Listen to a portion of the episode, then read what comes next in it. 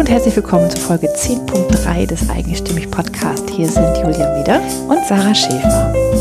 Ja, wir sind immer noch in Berlin und heute sind wir bei Ingrid Meyer-Legrand. Mhm. Das war ziemlich cool. Ja.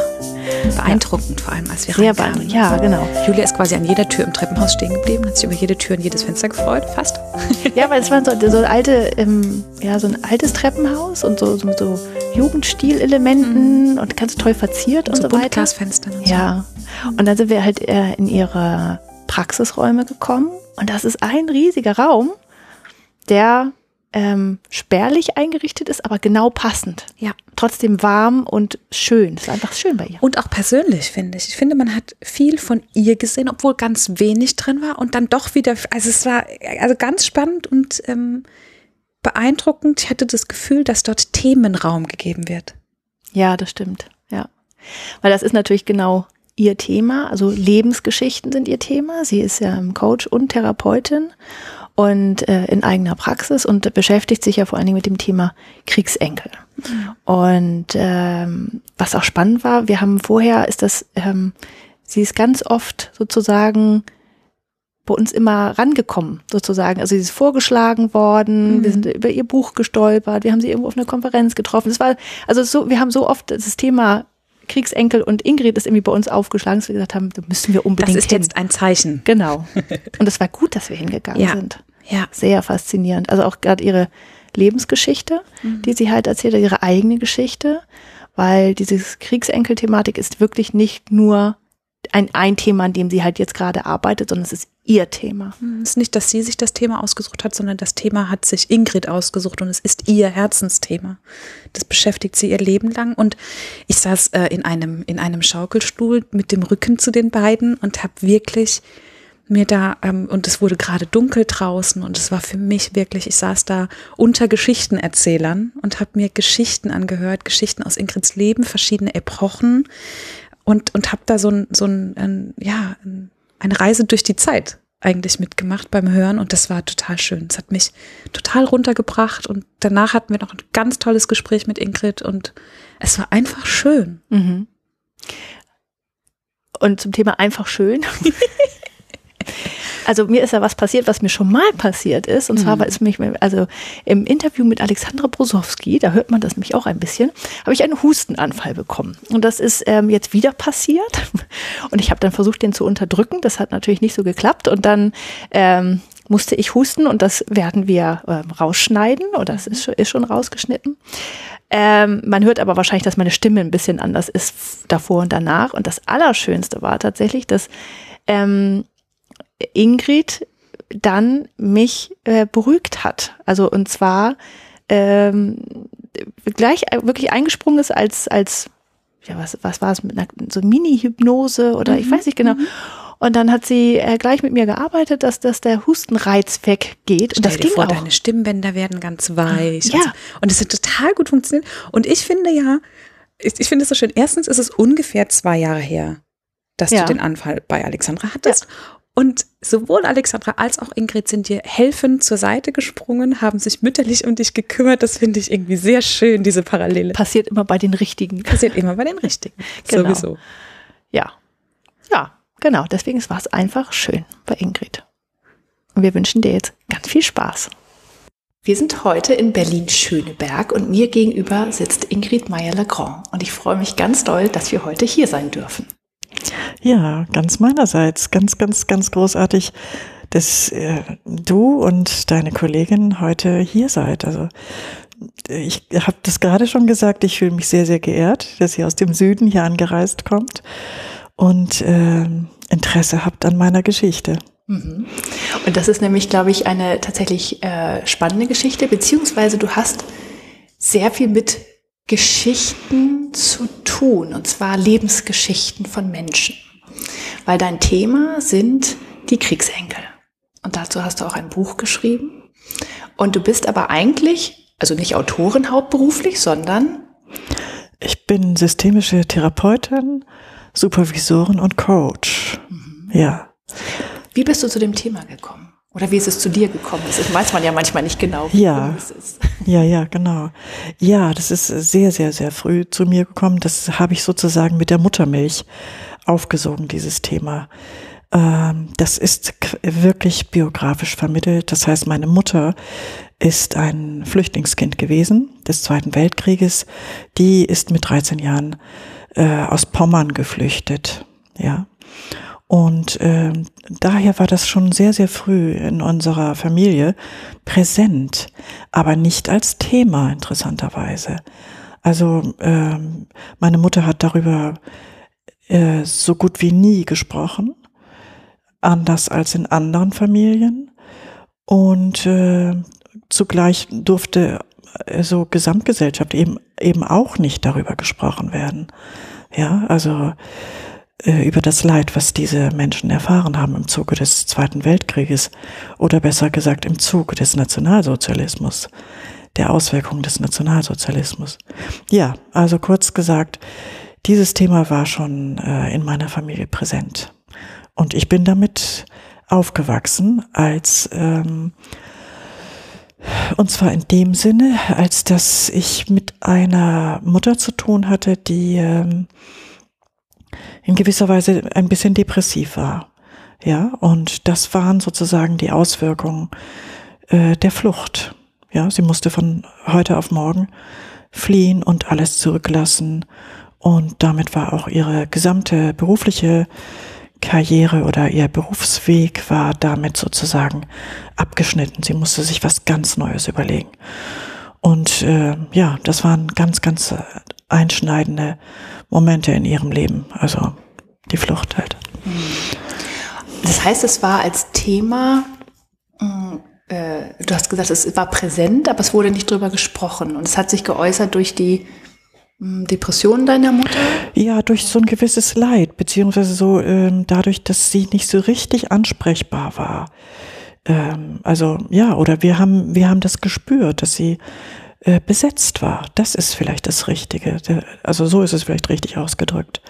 Wir haben gespürt, dass sie von irgendwas besetzt war, dass sie irgendein Leid hatte. So, ja. Also wenn ich sage, sie war depressiv, das ist einfach eine äh, Einschätzung, die ich von heute aus geben kann, als Therapeutin sozusagen, ja. Äh, wir haben das als Kinder so äh, mitgekriegt, dass äh, sie immer sehr, sehr erschöpft war ja, das ist auch ein Zeichen von Depression. Ja, sie war immer sehr erschöpft und äh, konnte sich uns Kindern nicht, sagen wir mal, durchgängig zuwenden.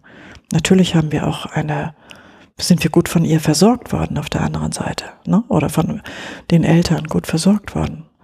Aber wir haben gemerkt, sie ist von irgendwas besetzt gewesen. Da war schon was da, da war nicht mehr ja. uneingeschränkt Platz für euch. Genau, ja. ja. Das finde ich gut ausgedrückt, ja. ja. Und als Kind ist es ja so, man, man nimmt es ja irgendwie wahr, aber erklären kann man es ja meistens erst später. Genau. Als Kind ist es ja Normalität. Ja, das ist genau der Punkt, ja. Und das sagen eben alle Kriegsenkel. Und die sind froh, das sozusagen äh, aufgedeckt zu haben, ja, also da einen Bezug zum Nationalsozialismus, zu, zu, zum, zur Verfolgung äh, beziehungsweise Krieg oder auch Flucht herstellen zu können. Ja, dass es da endlich so einen äh, diesen Zusammenhang gibt. Ja, ansonsten haben sie auch gedacht, das, was ich in meiner Familie erlebe, ähm, das ist ganz normal. Ja, und äh, das Verhalten, was sehr, sehr viele und e-, eben auch ich entwickelt habe, war das, dass, ähm, dass ich meiner Mutter immer ganz viel zugehört habe, dass, dass wir als Kinder sie getröstet haben und nicht umgekehrt. Natürlich kam das auch vor, dass sie uns getröstet hat, ja. Also ich will das äh, jetzt nicht so schwarz-weiß malen, aber äh, die Tendenz war eher die, wir müssen uns um unsere, um unsere Mutter kümmern. Ja, so, wir müssen sie trösten. Wir müssen ihr zuhören. Sie steht im Mittelpunkt und nicht wir. Ja, wir als Kinder. Bist du deswegen Therapeutin geworden? Ja, kann ich einfach sagen, ja. ja. Wusstest du das schon früh? Wann, wann wusstest du das? Ach, ähm, ich wollte immer in den sozialen Bereich, ja. Also das äh, war, ich glaube, als Kind wollte ich Lehrerin werden, dann Erzieherin, dann wollte ich in die Heilpädagogik gehen und so weiter und so fort. Schließlich bin ich als, habe ich als Sozialarbeiterin angefangen. Also ich habe dann soziale Arbeit studiert, ja. Und äh, aber auch da war das noch nicht so eindeutig, äh, woher das eigentlich ähm, herrührt, sozusagen mein Motiv, in die soziale Arbeit zu gehen. Das ist mir erst äh, wesentlich später aufgegangen, als sich immer mehr der Wunsch herauskristallisiert hat, noch stärker mit Menschen zu arbeiten. Und wie, äh, wie lange bist du jetzt schon äh, Therapeutin oder hast du eine therapeutische Praxis? Also über 20 Jahre. Das ist auch schon eine ganze Weile. Ja, genau, ja. Aber wann kam das Thema Kriegsenkel dann zu dir? Weil das kam ja wahrscheinlich nicht von Anfang an, dass sich das immer begleitet hat, weil am Anfang wusstest du ja noch gar nicht, was das Wort eigentlich bedeutet. Ja, das ähm, stimmt, ja. Einfach kurz zur Erklärung auch, die Kriegsenkel sind ja die, die Kinder der, der Kriegskinder. Der, die Kriegskinder sind die zwischen 1928 äh, 1928 und 1946. Geborenen, genau. Genau, die da geboren sind. Mhm. Genau, also alle, die Eltern haben, die in der Zeit geboren sind, sind mhm. Kriegsenkel. Genau. Ja, ja, ja, genau. Also ähm, ich kann so sagen, dieser Begriff der Kriegsenkel, der ist vielleicht seit 15 Jahren oder so für mich existent, kann ich sagen. Ja, davor habe ich mich natürlich schon auch mit ähm, mit so etwas, was wir als äh, systemische Therapeuten und innen als Mehrgenerationen-Netzwerk bezeichnen, befasst. Ja, also da beziehungsweise die Kriegskinder haben ja wesentlich früher über ihr ähm, über sich geschrieben, beziehungsweise es gab verschiedene Therapeuten und Innen, die darüber, über die Kriegskinder ges gesprochen und geschrieben haben. Also da möchte ich gerne den Peter Heine erwähnen. Das war auch für mich der Türöffner sozusagen ähm, zu der Geschichte meiner Mutter, die eben auch ein Kriegskind ist. Ja, äh, und der Begriff der Kriegsenkel, der ist sozusagen seit 15 Jahren für mich existent. Das heißt, ähm, Sabine Bode als äh, die als eine Journalistin hat dieses Thema sozusagen gesamtgesellschaftlich geöffnet. Die hat nochmal journalistisch über die Kriegskinder gesprochen und dann auch eben über die die Nachfolgegeneration, die Kriegsenkel. Und seitdem äh, operiere ich sozusagen auch in meiner Praxis mit diesem Begriff den ich eben sehr, sehr sinnvoll finde, weil verschiedene äh, Verhaltensweisen einfach sehr, sehr viel Sinn machen durch diesen zeitgeschichtlichen äh, Zusammenhang zum Nationalsozialismus und Krieg. Hm. Hat's dich, als du diesen Begriff gehört hast, hat's da so Klick gemacht? Ja. Oder, ja. Erzähl ja, ja. doch mal von dem Moment. Also, wie das, wie war das?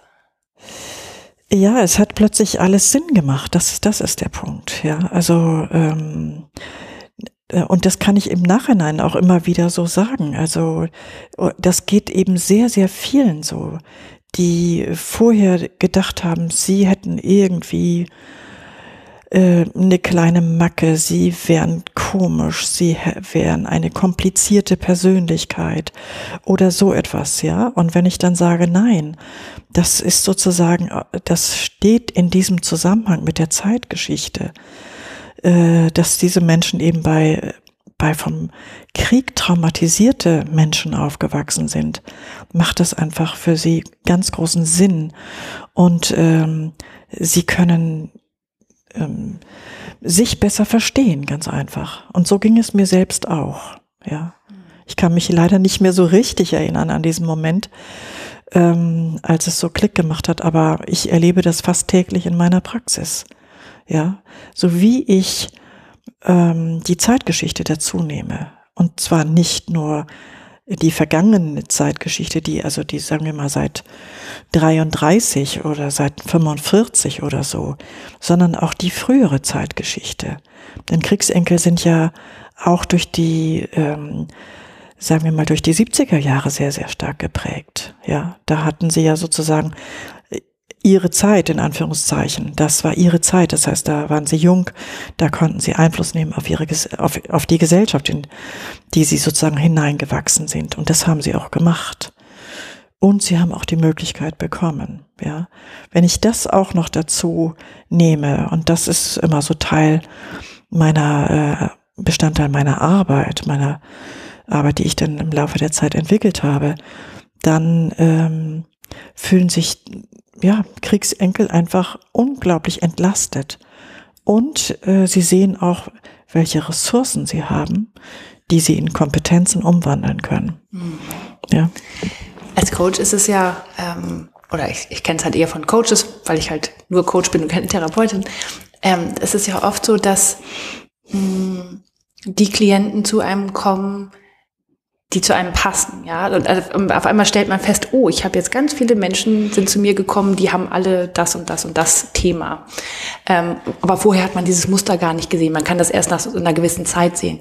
Ist das bei dir so mit den Kriegsenkeln? Das kann ich schon so sagen, ja. Genau. Und heute kann ich das ganz selbstbewusst sagen, also im Sinne von sehr bewusst sagen, also kommt, kommt alle, die mit diesem Phänomen zu tun haben.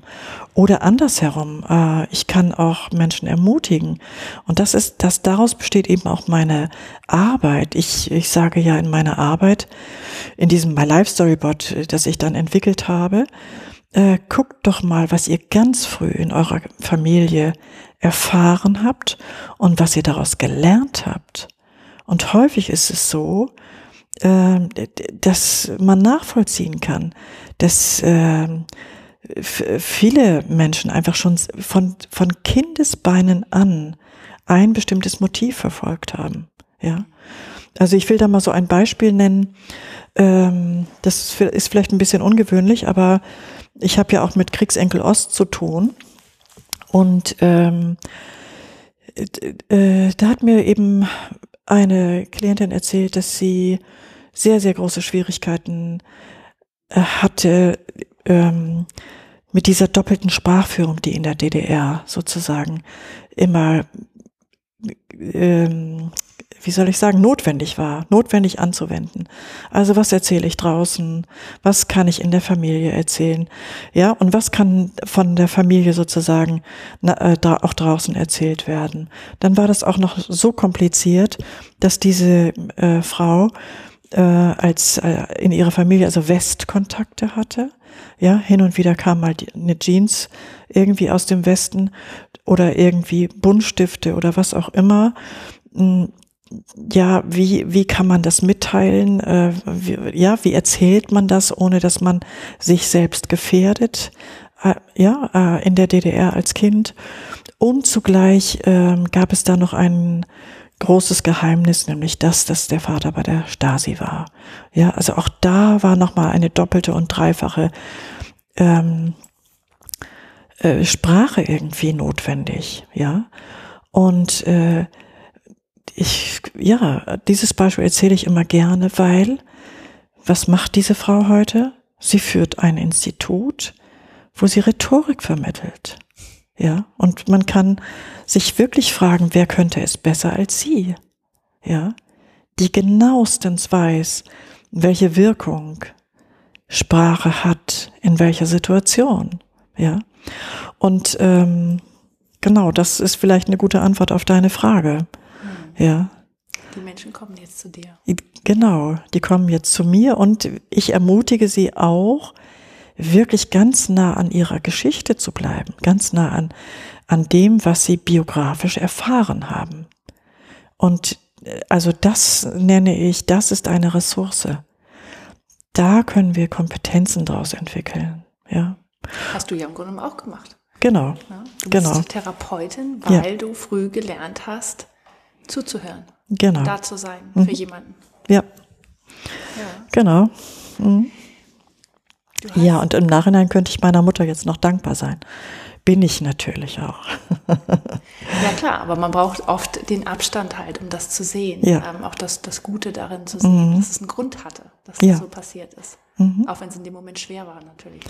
Ja, und das ist immer, das ist interessant, ja. Das darf immer beides sein, ja. Das war schwer für mich und hin und wieder trauere ich auch noch mal über bestimmte Momente oder so und dazu ermutige ich eben auch die Menschen, die äh, in meine Praxis kommen. Also dieses Leid darf weiterhin auch da sein und man muss, glaube ich, auch immer wieder darüber trauern. Man muss es also nicht in die Ecke stellen und sagen, ich vergesse es jetzt mal. Ich darf jetzt auch nicht weinen oder jammern oder was auch immer. Doch, ja, das, das darf man, solange da noch was zu bejammern gibt, sozusagen. Ne? Und es ist eine Ressource, aus der man Kompetenzen entwickeln kann. Sowohl als auch, ja. Ja. Du hast eben gesagt, ähm, dass die Kriegsenkelgeneration auch den, in die 70er, das war so ihre Zeit. Ja, genau. Was hast du denn in den 70ern gemacht? Äh, also ich, ich bin ein ganz, eine ganz typische Kriegsenkelin. Also ich habe genau das, was gemacht, was alle anderen auch gemacht haben. Ich bin erst Ende der 70er geboren worden, ja, genau. obwohl ich auch eine Kriegsenkelin bin. Ähm, ja, ja. Äh, deswegen, mm. ich habe ähm, mm. nicht viel in den 70ern gemacht. Erzähl mm. doch mal. Ja, genau. Also zunächst hat ja diese Generation oder diese Jahrgänge oder die Kriegsenkel und alle, die dazugehören, diese Jahrgänge, die dazugehören, haben ja zunächst mal wirklich auch wunderbare gesellschaftliche Bedingungen äh, sozusagen bereitgestellt bekommen. Ja, also alleine zum Beispiel, ähm, dass die SPD dafür gesorgt hat, äh, dass äh, breitere Schichten der Bevölkerung äh, höhere, äh, also auf höhere Schulen und äh, schließlich auch in, auf die Universitäten gehen konnten. Ja, dass äh, die einfach mehr Bildungschancen hatten. Ja, das habe ich zum Beispiel auch gemacht. Also ich habe vorher eine Ausbildung gemacht, weil, weil ich komme ja aus einem Arbeiterhaushalt.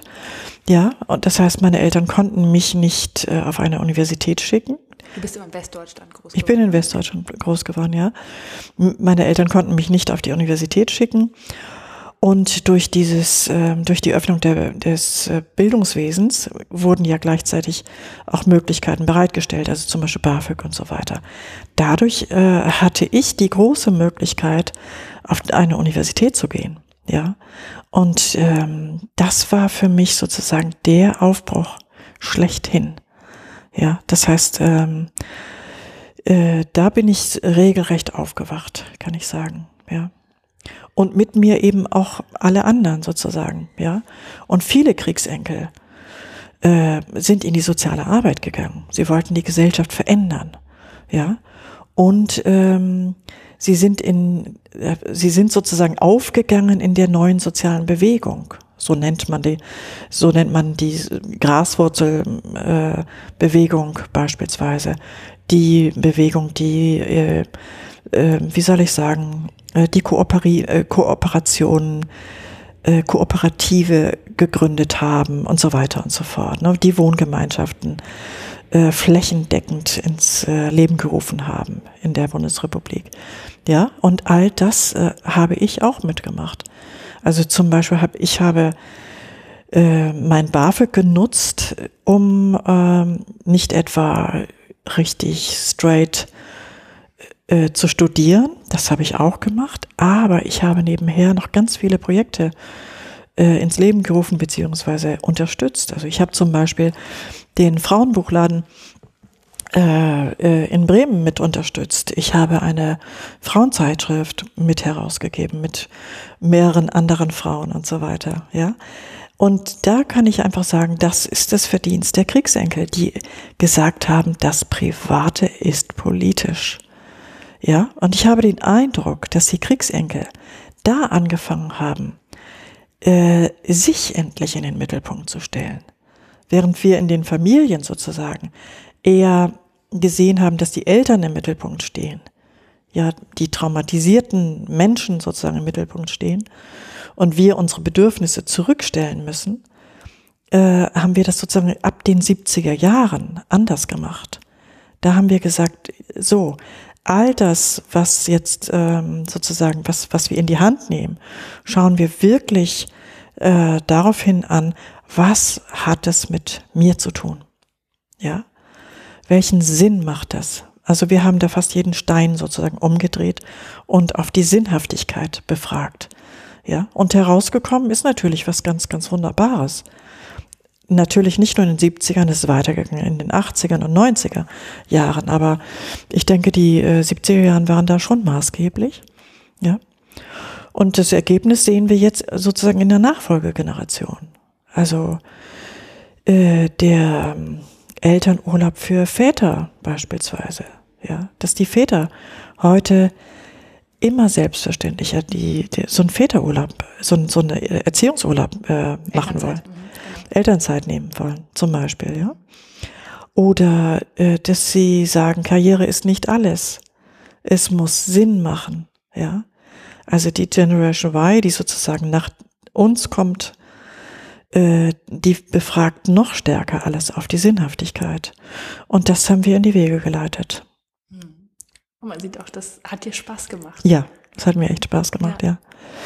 Es war ja. eher so Frauen dein Thema, ne? Damals, wenn du das Frauenbuchladen ja. und Frauenmagazin und so weiter. Ja.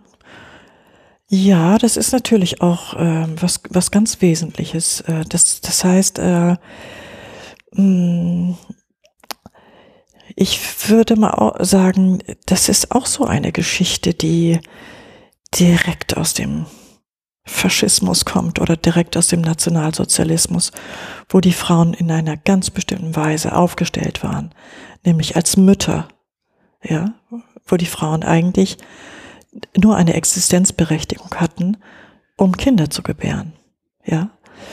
Das heißt, der Faschismus hat auch sämtliche Errungenschaften der Frauenbewegung davor zunichte gemacht. Es gab ja schon eine starke Frauenbewegung, ja. Und ähm, das ist so das eine, diese, diese Verortung der Frauen sozusagen in der Familie.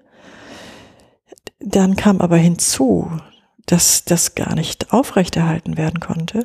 Frauen mussten sozusagen äh, in Anführungszeichen ihren Mann stehen während des Krieges, weil die, weil sämtliche Männer weg waren. Sämtliche Männer waren im Krieg. Ja. Das heißt, sie haben auch angefangen, außerhalb der Familie zu arbeiten. Und äh, haben da auch Positionen besetzt und so weiter. Und sie haben schließlich auch, die Frauen haben schließlich auch die Flucht äh, gemanagt. Und dann auch noch die Zusammenführung der Familien. Und was das nach dem Krieg bedeutete, ähm, das kann man sich heute kaum mehr vorstellen. Also nach dem Krieg gab es dermaßen viel Scheidungen. Das ist, äh, da sind die heutigen Scheidungszahlen ähm, also regelrecht zu vernachlässigen. Ja, ich weiß nicht, ob jede zweite oder jede dritte Ehe ähm, gefährdet war das war eben so, die Frauen waren erstarkt und die Männer kamen zum Teil als äh, physische und psychische Krüppel aus dem Krieg zurück, völlig traumatisiert an Leib und Seele sozusagen, ja. Und die Frauen hatten sozusagen keine keine verlässlichen Partner an ihrer Seite, sondern sie hatten häufig noch ähm, also versehrte Männer und außerdem nörgelnde Männer an ihrer Seite. Die waren in der Zwischenzeit eben in so einer Gehorche- und Befehlstruktur, ja, während die Frauen ganz selbstständig handeln mussten. Ja, das heißt, die waren ganz, ganz stark. Ja, und ähm, da ist uns Frauen natürlich auch was vermittelt worden. Also einerseits ist uns Frauen vermittelt worden, verlasst euch nicht auf die Männer, ja, auf, auf sie ist kein Verlass. Seht, wie die aus dem Krieg gekommen sind. Denen wurde ja auch der Verlust des Krieges, also dass der Krieg verloren gegangen ist, in die Schuhe geschoben. Das waren die Loser, sozusagen. Das finde ich sehr, sehr interessant. Sie waren auch die Vergewaltiger der, der Frauen, die geflüchtet worden, äh, die geflüchtet sind. Zum Beispiel, ja. Also, äh, das ist auch etwas, was, was uns Frauen weitergegeben worden ist. Passt auf. Mhm. Ja. Ähm, das heißt, ähm, die Beziehung zwischen Mann und Frau stand auf einem wahnsinnigen Prüfstand. Und äh, wir als Nachfolgegeneration, als Frauen sozusagen, hatten eins zu machen, uns nämlich selbstständig zu machen. Das hast du dann in den 70ern auch getan. Ja, genau, ja. Ich finde es total spannend, dass du sagst, du hast dein BAföG dafür genutzt, um Projekte zu unterstützen. Ja. Das würde ja vielleicht heute schon wieder, aber also in der Zeit, als ich studiert habe, hätte das, habe ich keiner gemacht. Also ich habe in den 90ern, Ende der 90er mhm. studiert. Ich glaube nicht, dass da irgendjemand sein BAföG genutzt hätte, um Projekte zu unterstützen. Ja, ich will auch mal so sagen, das hatte natürlich auch was mit dem florierenden, prosperierenden Wohlfahrtsstaat zu tun. Ja, also das heißt, äh, dass die Bedingungen waren noch andere als in den 90ern. Da, da zog sich ja sozusagen die, ähm, die Schlinge so ein bisschen immer mehr zusammen, ja. Also bei uns hat niemand geguckt, wie lange wir studieren. Wir durften das einfach. Ja, wir durften. Natürlich wurden wir auch ein bisschen komisch angeguckt. Also ich habe immerhin zehn Jahre studiert. Ich war so eine sogenannte Lang Langzeitstudentin. Aber das haben in der Zeit sehr, sehr viele gemacht. Ja. Und haben sich in der Zwischenzeit umgeguckt, haben experimentiert. Ja. Das ist auf der einen Seite, und da will ich auch noch mal was zu sagen, das ist auf der einen Seite was richtig, richtig Tolles. Also wir, wir haben wirklich gefragt, passt diese Berufsausbildung zu uns, passt der Beruf zu uns. Ich habe zum Beispiel nach meinem Sozialarbeiterstudium habe ich Lehramt studiert, um festzustellen, Lehramt ist nichts für mich. Ich habe keine Lust, da vorne zu stehen und den Leuten irgendwas beizubringen, also zumindest nicht in diesem System. Ich bin ja heute auch Lehrbeauftragte, also Dozentin an, der, an einer Hochschule. Da ist das natürlich nochmal was ganz anderes. Die, die Leute kommen freiwillig her. Aber in so einem anderen Kontext äh, Lehrerin zu sein, das hat mir einfach nicht gefallen.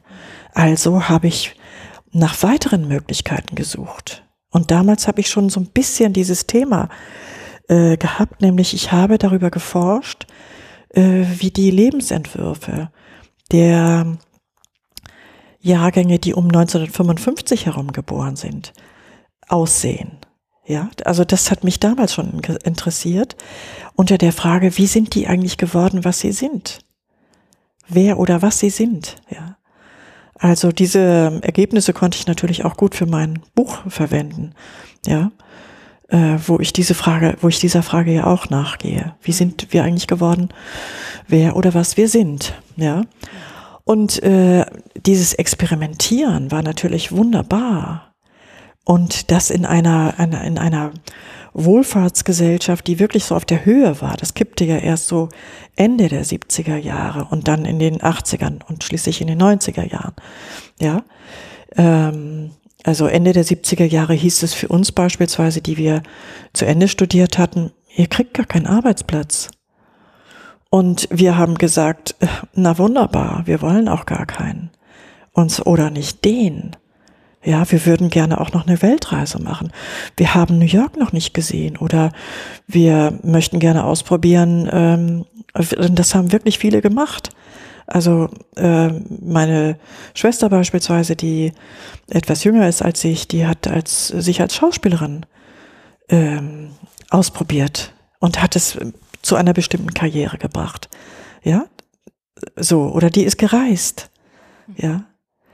In der Zwischenzeit ähm, hat gerade diese Generation, also die 60er Jahre, angefangen, ihre Gefühle zu entdecken. Das ist auch nochmal was ganz, ganz, ganz Wesentliches.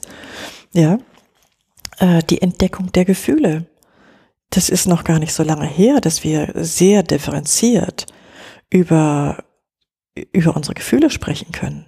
Mhm. Ja, also weil Kriegsenkel ist, sind Jahrgänge, die eigentlich in ihrer Familie mit Zuschreibungen zugepflastert worden sind. Du bist doch unsere Fröhliche, zum Beispiel. Ja? Oder dir macht es doch nichts aus, das und das noch zu machen. Oder du schaffst es. Du schaffst es. Ja, das, das bedeutete eben auch Ende der Diskussion. So, ja. Da haben wir angefangen, über unsere Gefühle zu sprechen. Ja, die 60er Jahre, so, die 60er Jahrgänge. Das ist auch nochmal eine ganz große Errungenschaft gewesen. Also da war plötzlich auch die gewaltfreie Kommunikation in aller Munde, also ab da sozusagen. Ja, und die gewaltfreie Kommunikation steht für eine ganz differenzierte, ähm, für ein ganz differenziertes Sprechen über ganz differenzierte Gefühle. Ja, etwas, was, äh, ja, was ich ganz für, für ganz notwendig halte. Ja. Man merkt tatsächlich, du hast all, also sehr viel mitgemacht und ganz bewusst auch die Dinge gesehen, ne? Nee, das kann ich so nicht sagen. Nein, nein, das ist, das ist ein bisschen aus der Retrospektive. Ja, also, ja, vieles kann man tatsächlich erst aus der Retrospektive als Chance betrachten, ja. Äh, während man das durchmacht, ähm, ähm, kann man einfach auch, oder, oder hat man, habe ich auch häufig festgestellt, ich bin in einer Sackgasse gelandet, ähm, und äh, ich habe mich mühevoll aus einer Sackgasse wieder herausarbeiten äh, müssen und so weiter. Das sind alles Erfahrungen, die ich natürlich heute äh, den ähm, Menschen, also den Kriegsenkeln und äh, Kriegsenkelinnen, die zu mir kommen, auch weiterreichen kann. Ja, und ähm, auch als Erklärungsmuster. Hm. Das heißt, viele ähm, ähm, haben ja so das Bedürfnis, endlich anzukommen. Ja, und sie fragen sich, warum, was ist da eigentlich mit mir los? Warum kann ich nicht ankommen? Wo ist mein Platz? Und so weiter. Und ähm, dann gehe ich sozusagen nochmal in die Retrospektive und sage, was hast du in den 70ern gemacht? Was hast du in den 80ern oder 90ern gemacht? Ja, und da stellen wir fest, da haben ganz viele ganz viel ausprobiert. Ja, sie haben sozusagen diesen traditionellen Weg verlassen. Ja, also das, was wir Normalbiografie nennen. Also Normalbiografie besteht aus Schule, Berufsausbildung, äh, Berufstätigkeit, zwischendurch vielleicht noch heiraten und so weiter und so fort. Das haben Kriegsenkel alles in dieser Reihenfolge nicht gemacht. Ja, sie sind ganz neue Wege gegangen. Und das Resultat ist häufig, dass sie ihre alte Welt verlassen haben, so wie ich das auch gemacht habe. Ich habe mein soziales Milieu verlassen, ja, meine Arbeiterfamilie, mein Arbeitermilieu verlassen, bin an, bin an die Hochschule gegangen, bin aber nicht sozusagen äh, äh, mit offenen Armen in der akademischen Welt aufgenommen worden, was ich eine Zeit lang versucht habe. Ja, also zum Beispiel mit dieser Forschungsarbeit über die, ähm, über die Jahrgänge der 1955 Geborenen. Das hat man damals nicht verstanden. Ja, das hat man nicht verstanden. Da ist man damals noch mit so marxistischen Konzept unterwegs gewesen, während ich mit einem Generationskonzept unterwegs gewesen bin. Ja, zum Beispiel. Und äh, das, was ich sozusagen an, in meiner eigenen Biografie habe, ähm, das haben ganz, ganz viele Kriegsenkel und Kriegsenkelinnen eben auch. Ja, das heißt, sie sind in die Stromstellen der Zeitgeschichte geraten. Und zwar nicht nur äh, Nationalsozialismus, ähm, Krieg, Flucht, Vertreibung und alles, was danach kam, sondern eben auch ähm, äh, eine hohe Mobilität in den 70er Jahren die Individualisierung, ja, also die Vereinzelung, das heißt eben auch die Möglichkeit, äh, alleine sich Wege ausdenken zu können, ja, und nicht diese dieser normalen Normalbiografie zu folgen, diesen traditionellen Weg zu folgen. Das alles haben Kriegsenkel sozusagen in, in ihrem biografischen Gepäck und fragen sich heute, wie kann ich eigentlich ankommen? Wo ist mein Platz? Aber das, wenn ich diese Zeitgeschichte, diese zwei Ströme der Zeitgeschichte dazu nehme, dann macht es plötzlich Sinn, dass sie sozusagen mehr oder minder in den Orbit geschossen worden sind, in einen gesellschaftlichen Orbit geschossen sind und sich etwas Neues ausdenken müssen. Ja, ich habe äh, diese Generation wird auch zwisch, äh, eine Generation zwischen allen Stühlen bezeichnet. Ja, das kann man so sagen. Sie sind im Dazwischen gelandet. Sie sind zwischen allen Stühlen gelandet. Und ich kann heute sagen, und das ist auch gut so.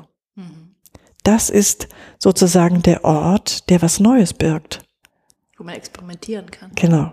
Ja. Ja.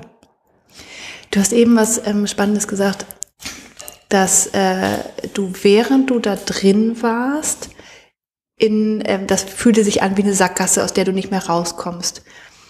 Wenn du jetzt tatsächlich aus der Retrospektive raufschaust, wie ist das dann immer noch eine Sackgasse? Oder sagst du dann jetzt, bewertest du das jetzt anders, diese Sackgasse? Ich bewerte das anders, ja. Also natürlich waren das hin und wieder, habe hab ich mich auch festgefahren oder so, ja.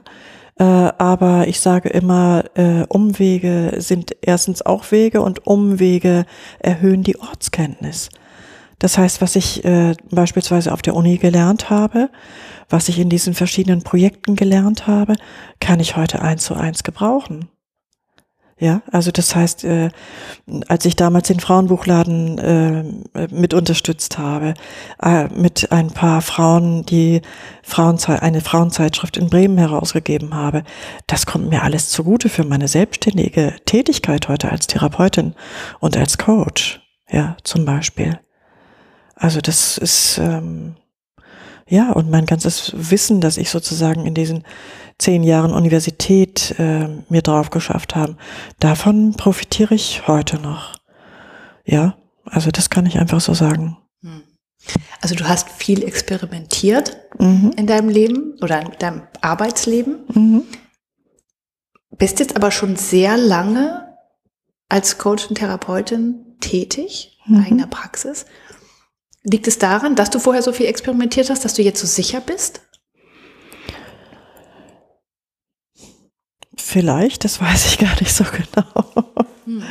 Das ist ja schon eine lange Zeit. Ja, ja, ja. Gibt, die mhm. haben ja sicherlich auch äh, Hochs und Tiefs, ja. äh, wo man durch musste. Es ist ja nicht immer alles so. Ja, ja, ja. ja. Selbstständigkeit ist ja so ein Ding. Ja, ja, ja, genau. Sagen wir mal so, das macht mich sicher sozusagen bei meinem eigenen Thema zu, zu bleiben. Das ist es.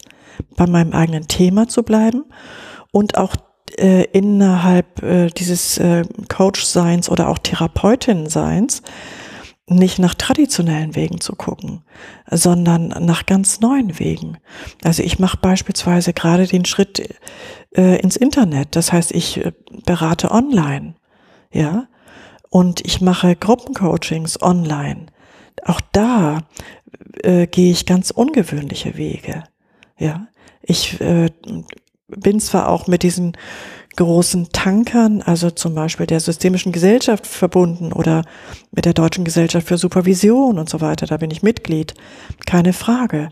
Aber nicht dort suche ich meine Karriere, äh, ja, sondern äh, in diesen neuen Wegen. So, und da, da bin ich äh, tatsächlich sicher. Und das ist auch etwas, was ich meinen Klienten weitergebe, ja, wirklich eigene Wege zu gehen. Du bist quasi sicher darin, experimentierfreudig zu sein. Ja. Weil du es immer noch machst. Ja, da hast du recht, ja. Schön.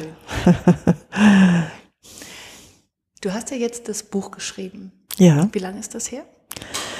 Also 2016 im, äh, im Dezember ist es herausgekommen. Also das ist jetzt knapp zwei Jahre. Knapp zwei Jahre, ja, genau. Mhm. Hat das nochmal deine Arbeit verändert? Ähm, ja, also zunächst mal ähm, ja, bekomme ich darüber einfach ganz viele, ganz viel Resonanz. Also es kommen ganz viele aufgrund dessen, dass sie mein Buch gelesen haben. Ähm, dieses Buch ist auch, sagen wir mal so, einzigartig in Bezug darauf, tatsächlich die Ressourcen dieser besonderen Biografien herauszuarbeiten und daraus die Kompetenzen zu entwickeln. Ja, also das ist schon so ein, das ist was ganz Besonderes. Ja, und das, das ist etwas, was mir auch immer wieder gesagt wird. Äh, dass, äh, ja, dass die Menschen darüber sehr, sehr froh sind, dass sie, dass sie erkennen, wie viel Ressourcen und wie viel Kompetenzen sie haben. Mhm. Ja. Weil es ist ja sonst auch, fand ich mit dieser Kriegsenkel-Diskussion ähm, so, dass man wie damals so einen Stempel aufgedrückt bekommen hat oder so eine Zuteilung, ne, was du vorhin gesagt hast. So bist du halt. Du bist halt ein Kriegsenkel, Punkt. So es gibt ja auch so einige so so Psychologe, also so, so Tests, ähm, so Ja, ja, Einordnung. mhm. Ne? Du bist jetzt ein A oder du bist eine gestrickelte Linie oder was weiß ich was oder grün oder blau oder Mhm. ne? Und dann ist man das und dann denkt man, ja und jetzt, was soll ich jetzt damit anfangen? Mhm. Aber das ähm, bei deinem Buch ist tatsächlich so, dass da noch mehr hintersteckt, ja, dass man ähm, nicht nur einfach den Stempel aufgedrückt bekommt, das bist du halt. So, jetzt lebt damit, sondern dass man da auch was draus machen kann, ja. Ja. Das ist tatsächlich ein Unterschied. Ja, genau, das ist der Unterschied, ja. Also letztlich frage ich in diesem ganzen Buch, also von vorne bis hinten und immer wieder, mh, ich stelle immer zwei Fragen, auch in meiner Arbeit. Mh, Was hast du erlebt? Welche Erfahrungen hast du gemacht? Und was hast du daraus gelernt? Dass du heute gebrauchen kannst. Ja, also das heißt, wir wühlen auch nicht äh, lange in der Vergangenheit rum. Ich gucke, wie ist jemand biografisch aufgestellt? Ist er tatsächlich ein typischer Kriegsenkel im Sinne von, dass er Eltern für die Eltern war? Also dieses, diese Parentifizierung, wie wir das mit dem Fachbegriff nennen, hat er diese Parentifizierung auch äh, erlebt. Und da kommt ja schon dieses Schillernde rein. Also einerseits äh, ist damit Leid verbunden und andererseits ist damit auch Stärke verbunden. Ja, so. Ähm, ja, aber da frage ich immer, also ähm, was hast du erlebt und was hast du daraus gelernt? Was du heute gebrauchen kannst. Wir gehen immer von heute aus. Ich kläre zunächst mal das aktuelle Anliegen. Ne? Was führt dich zu mir? Weswegen macht es Sinn, in deine Vergangenheit zu gucken? Ja, wobei ich auch nicht von einer einzigen Vergangenheit ausgehe. So wie wir anfangen, über unsere Vergangenheit zu sprechen, haben wir gleich mm, eine, eine äh, Reihe von Vergangenheiten sozusagen, weil wir aus einem unterschiedlichen Fokus äh, berichten und erzählen. Ja. Von heute aus, das ist das Wesentliche. Ja. Würdest du das Buch als dein, nicht als Lebenswerk, aber als Zusammenfassung von deinem Lebensthema bezeichnen? Ja, sagen wir mal so, ja, das ist eine vorläufige Zusammenfassung. Eine vorläufige Zusammenfassung finde ich schön. ja, ich glaube, mh, ich habe schon Lust, auch ein weiteres Buch zu schreiben, ja. Aber darin ist, sind schon sehr viele Erfahrungen zusammengeflossen, ja. Ja. Ist denn äh, das Thema äh, Kriegsenkel, das ist ja dein Berufsthema und auch dein Lebensthema? Es ist immer wieder zu dir gekommen in den verschiedenen Formen und jetzt arbeitest du halt ganz konkret damit, ähm, sehr intensiv auch. Ist das deine Leidenschaft oder hast du noch andere Leidenschaften in deinem Leben? Ach, das ist schon meine Leidenschaft, ja. Also damit äh, verbringe ich, äh, wie soll ich sagen, also ich will mal so sagen, wenn ich könnte, wie ich wollte, würde ich da 90 Prozent meiner Zeit mit verbringen, ja. Ich bin allerdings auch verheiratet, ich bin auch Mutter und äh, ja, und äh, das sind meine anderen Leidenschaften. und manchmal muss ich die ein bisschen aufteilen, ja. Ja. Aber es ist doch schön, wenn man das sagen kann über seinen Beruf, Ja, dass, dass man da wirklich drin aufgeht. ja, ja, ja, das kann ich schon so sagen, ja. Mhm. Wo willst du denn noch hin? Ach, das ist eine gute Frage. Die stelle ich natürlich auch immer.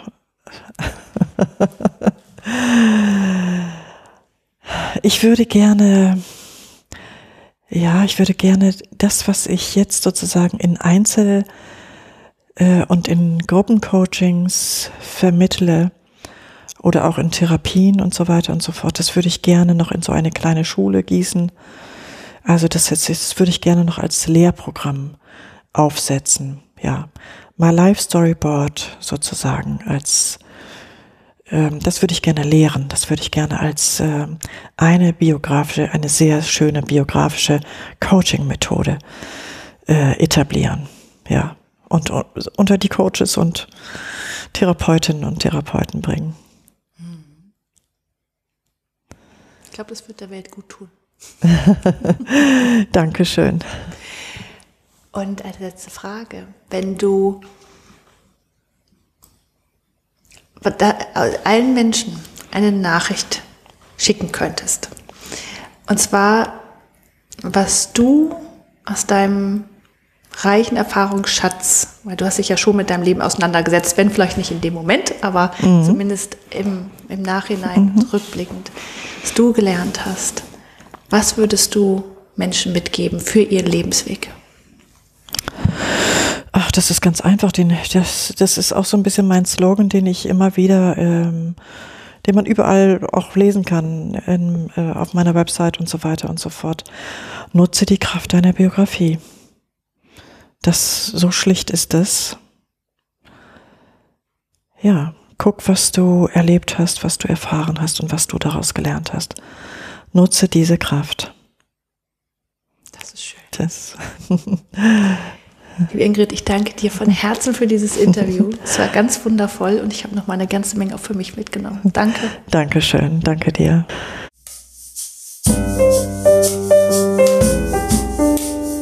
Das war der Eigenstimmig Podcast mit Julia Meder und Sarah Schäfer. Zu jedem Beitrag gibt es einen Blogpost auf eigenstimmig.de und unter Eigenstimmig findest du uns auch bei Facebook, Instagram und Twitter. Wenn dir gefällt, was wir hier bei Eigenstimmig machen, dann findest du auf unserer Internetseite einen Button, der heißt Eigenstimmig unterstützen. Und da erfährst du alles weitere, wie du uns etwas Gutes tun kannst oder uns einfach auch nur Danke sagen kannst. Vielen Dank fürs Zuhören und bis zum nächsten Mal.